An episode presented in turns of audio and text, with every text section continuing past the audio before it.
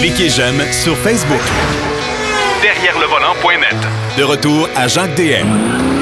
Alors, on va terminer l'émission encore une fois cette semaine avec notre ami Marc Bouchard qui va nous parler de deux véhicules. Un qui a laissé, l'autre qui a vu, comme moi. Euh, et c'est le Cadillac Escalade 2021. Mais on commence avec le Lincoln Aviator. Salut Marc. Salut, mon cher. Lincoln Aviator, c'est un retour, hein, parce que le nom Aviator avait disparu depuis quand même un bon bout de temps chez Lincoln. Ouais, ben en fait, on est pas mal dans la nostalgie de dans plusieurs compagnies, je te dirais. Et effectivement, le nom Aviator date de plusieurs années. Euh, sauf que là, ce qu'on ramène, c'est évidemment un véhicule qui n'a rien à voir avec ce qu'il était auparavant. Là. Oui, ouais, tout à fait. Euh, quand on dit qu'on fait dans la nostalgie, juste ouvrir une parenthèse, tu sais que le, euh, Ford va ramener le Bronco. oui, et le Maverick. Et le Maverick, ça, j'ai tombé à terre. ça, remarque, attention. Là, euh, si on continue dans la parenthèse, Ford aime beaucoup breveter et, mettre des, licences sur plein d'affaires. Oui. Euh, entre autres, le nom Maverick qu'ils ont conservé.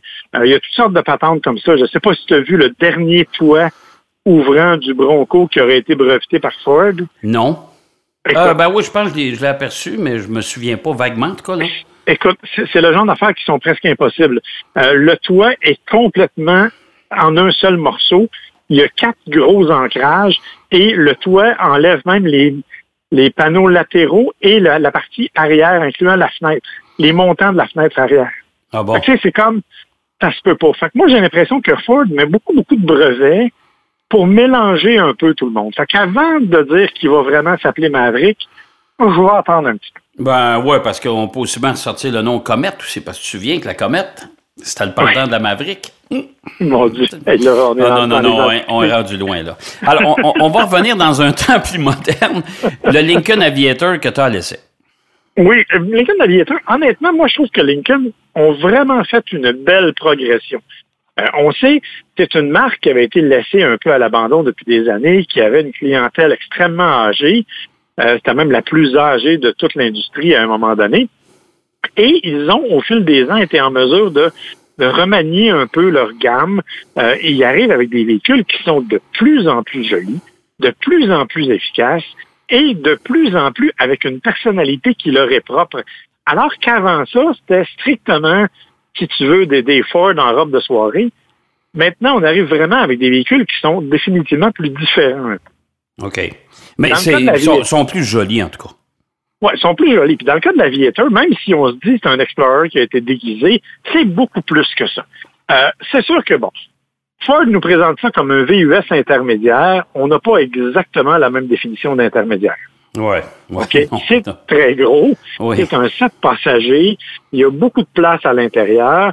Et c'est un véhicule qui affiche vraiment son sa personnalité là, imposante. C'est-à-dire que la grille avant, elle est très Lincoln, euh, avec tout ce, qui vient avec.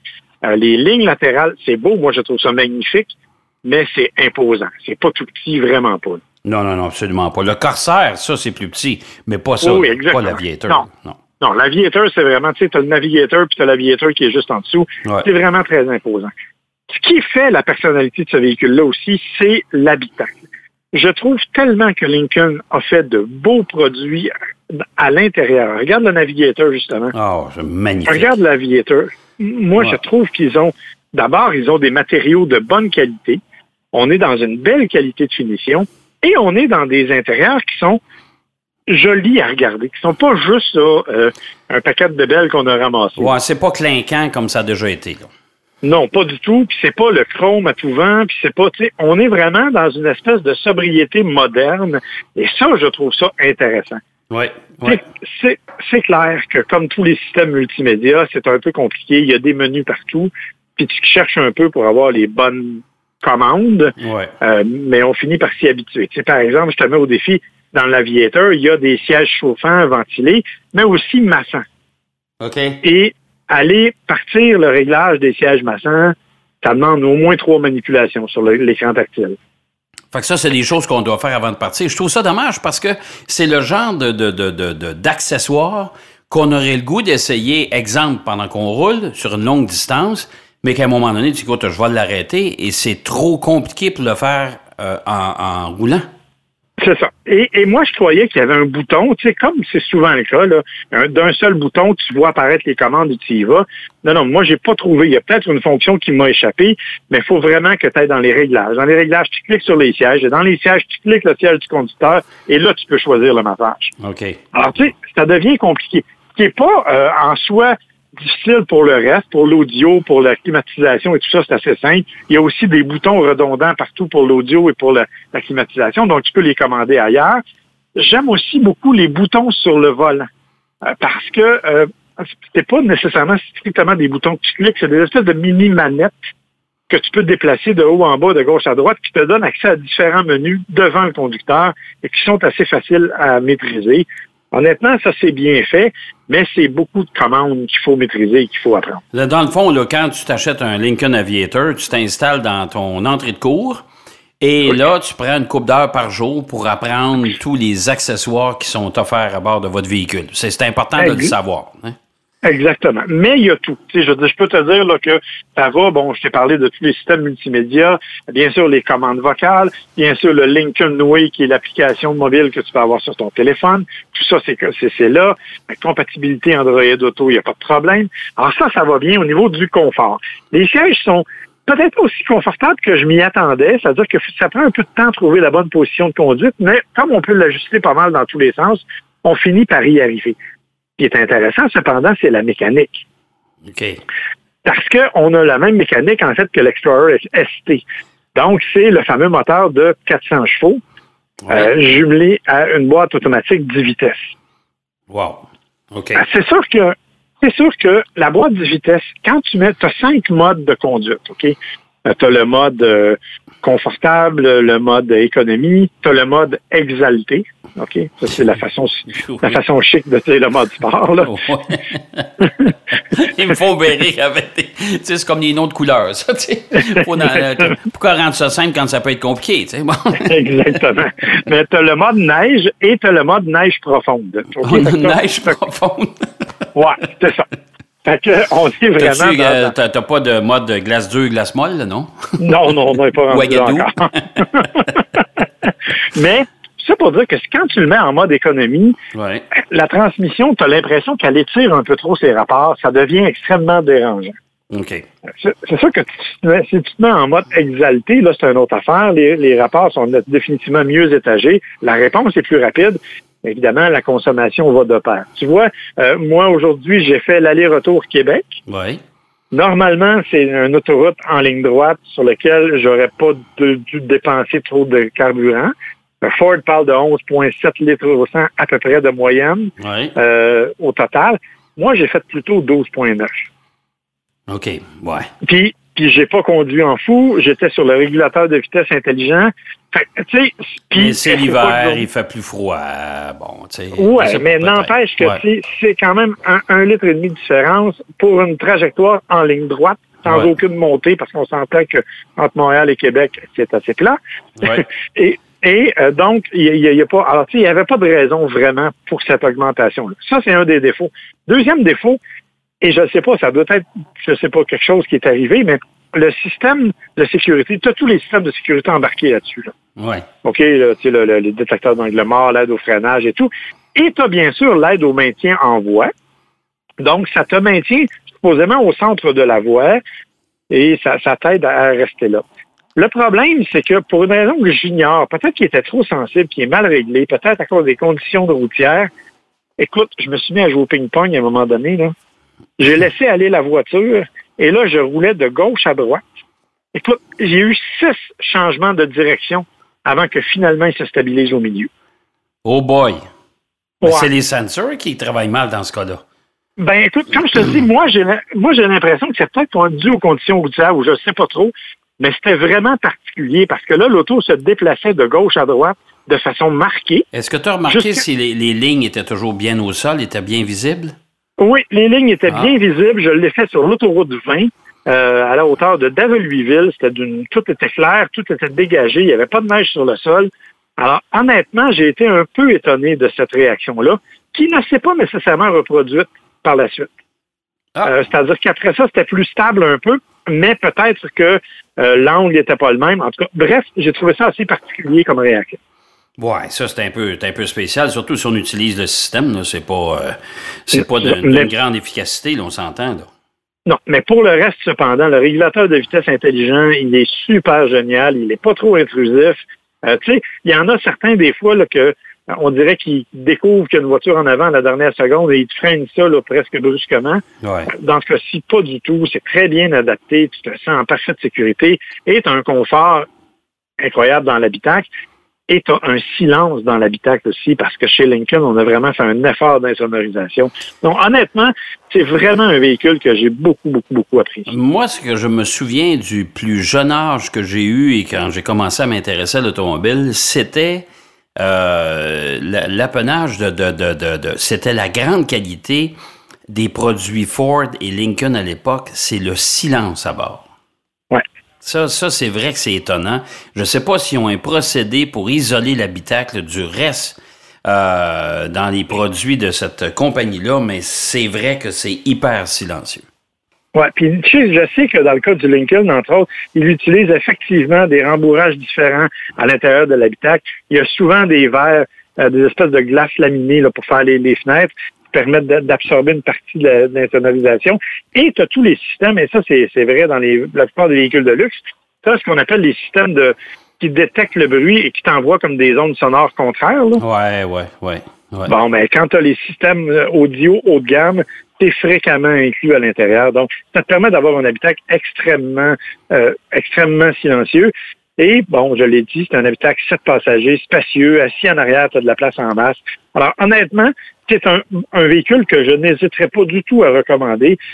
Je m'avais dit il y a cinq ans que je recommanderais un jour un véhicule Lincoln. Je t'aurais posé des questions, mais honnêtement, je suis agréablement surpris de ce véhicule. Ouais, mais écoute, on est loin aussi des fameux Lincoln, où on changeait tout simplement la grille en avant, ou le logo, on rajoutait une coupe de barre de chrome, pour on disait c'était un Lincoln, mais c'était un Ford déguisé. C'était tellement, tellement flagrant que, tu sais, c'est la période de noir de Lincoln, ça. Exactement. À l'époque où euh, tout ce qu'ils vendaient, c'était des Lincoln Continental euh, avec une moyenne d'âge d'acheteur de 74 ans. À peu près, exactement. Euh, il nous reste à peu près, il nous reste à peu près cinq minutes. Le Cadillac Escalade 2021, on a fait un dévoilement en grande pompe cette semaine du côté de la Californie. Euh, je sais que c'est un véhicule que toi t'aimes, moi particulièrement, une grosse livre de beurre sur quatre roues. Là. Euh, Je suis pas, pas un grand fan de ce type de véhicule-là. Euh, remarque que le Lincoln Navigator, c'est un peu le même genre aussi. Mais ça a l'air de quoi dans l'ensemble? On l'a pas roulé, on l'a pas essayé, mais ça a l'air de quoi dans l'ensemble, ce nouveau Cadillac? Ben, en fait, c'est un véhicule sur lequel on a misé beaucoup chez Cadillac, hein, parce que tu le sais, l'escalade, c'est celui qui vendent le plus, je te dirais. Euh, c'est celui qui a remis Cadillac un peu sur la carte. Ouais. Tu as raison pour la silhouette. C'est vrai que ça a l'air d'une livre de beurre. Par contre, moi, j'aime beaucoup ce qu'ils ont fait avec la grille avant et les phares avant. Ouais, ils ont épuré euh, ça un peu, disons. C'est ça. C'est épuré, c'est beau, mais c'est extrêmement distinctif. On reconnaît facilement les cuissons Cadillac, on reconnaît facilement la grille. Alors même si tu vois la voiture arriver un kilomètre plus loin, tu sais que c'est un Cadillac qui s'en vient. Ça, Ouais. pour moi, c'est important de pouvoir conserver une certaine personnalité. Ouais. Là où on a fait beaucoup, beaucoup, beaucoup de changements, c'est euh, d'une part au niveau de la motorisation. D'abord, tu as le 6.2 litres à l'intérieur, mais tu as aussi, on a annoncé aussi la venue du moteur V6 3, cylindres, 3 litres turbo diesel. Oups. Le même que l'on retrouve dans le Silverado puis dans le Sierra. Oh, ça c'est particulier, par exemple, dans l'escalade. Effectivement, mais ça, ça a été confirmé. Donc, euh, on n'a pas confirmé la, on n'a pas confirmé que c'était le même puis que c'était la même puissance. Si on se fie à ça, c'est 277 chevaux, mais c'est 460 livres-pieds de couple.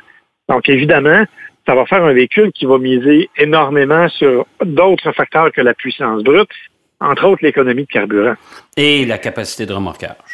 et la capacité de remorquage. Donc, c'est Ouais. deux éléments qui devraient euh, vraiment encourager les acheteurs d'escalade. Autre élément qu'on a beaucoup travaillé, c'est la technologie embarquée. Euh, Donc, à l'intérieur, il y a toutes sortes d'affaires. Il y a le fameux Super Cruise 2.0, ouais. qui est le système de conduite autonome ou semi-autonome de Cadillac. La différence, c'est qu'avant ça, tu pouvais le laisser aller en ligne droite, il allait super bien. Maintenant, tu vas pouvoir la voiture va pouvoir dépasser à peu près sans ton intervention. Oh C'est-à-dire OK. que avec le clignotant, tu vas indiquer la direction et le moment où tu veux dépasser, et c'est la voiture elle-même qui va faire la manœuvre de dépassement. Bon, OK, on s'approche dangereusement de la conduite euh, entièrement autonome, là.